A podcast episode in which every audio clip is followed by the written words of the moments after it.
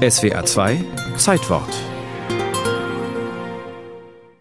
Eine Universität im 14. Jahrhundert ist vielleicht weniger Wirtschaftsfaktor als heute, aber eine Manifestation von Macht und Einfluss.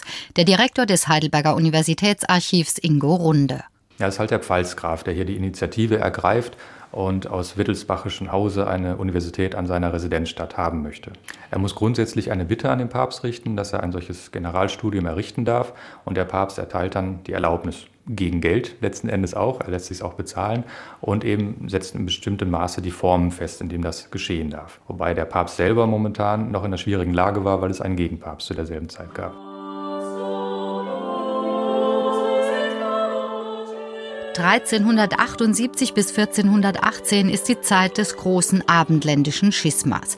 Machtkämpfe zwischen den französischen und italienischen Kardinälen führen dazu, dass es wieder einmal zwei Päpste gibt. In Avignon herrscht Clemens VII., in Rom Urban VI. Ein wüster Geselle, zumindest heißt es in einigen Quellen so, die Historikerin Heike Havigs. Da wird er beschrieben als Impudenz, zum Beispiel unerfahren, aber auch noch schlimmere Dinge für die Fragus, vertragsbrüchig, betrügerisch, falsus, mendax, lügnerisch, aber auch als wütend und zügellos, ähm, schwermütig, rasend, sävus, grimmig. Also da bleibt eigentlich keine Vokabel aus, die ihn negativ beschreiben könnte.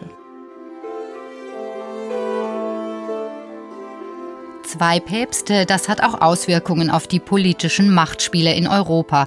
Denn im Mittelalter ist der Segen des Oberhaupts der Christenheit wichtig für die Legitimation der weltlichen Herrscher und umgekehrt ist der Papst auf die Kaiser, Könige und Kurfürsten angewiesen.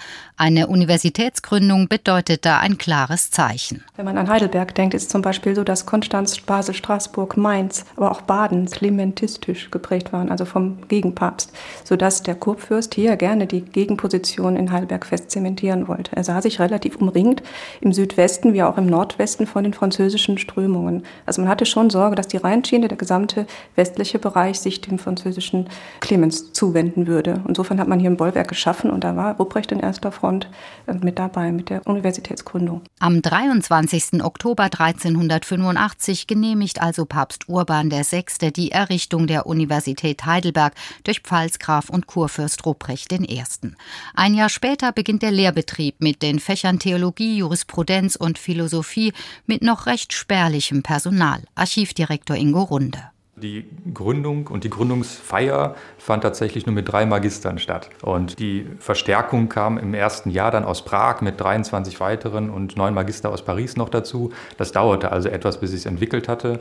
Und auch die Studentenzahlen waren noch einigermaßen übersichtlich, wenn auch am Anfang recht erfolgreich erste Immatrikulationszahl mit 579, das ist schon ein ganz guter Stand, aber gar kein Vergleich zu Paris, zu den großen Universitäten. In den ersten 150 Jahren der Heidelberger Universitätsgeschichte lebten im Durchschnitt immer rund 220 Studenten in der Stadt.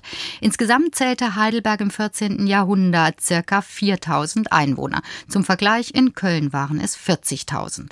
Von Oktober 2010 bis Oktober 2011 feierte die Universität Heidelberg ein ganzes Jahr lang ihr 625-jähriges Bestehen, umrahmt von zwei Daten, dem auf der Gründungsbulle Papst Urbans und dem des Einzugs der ersten Professoren und Studenten.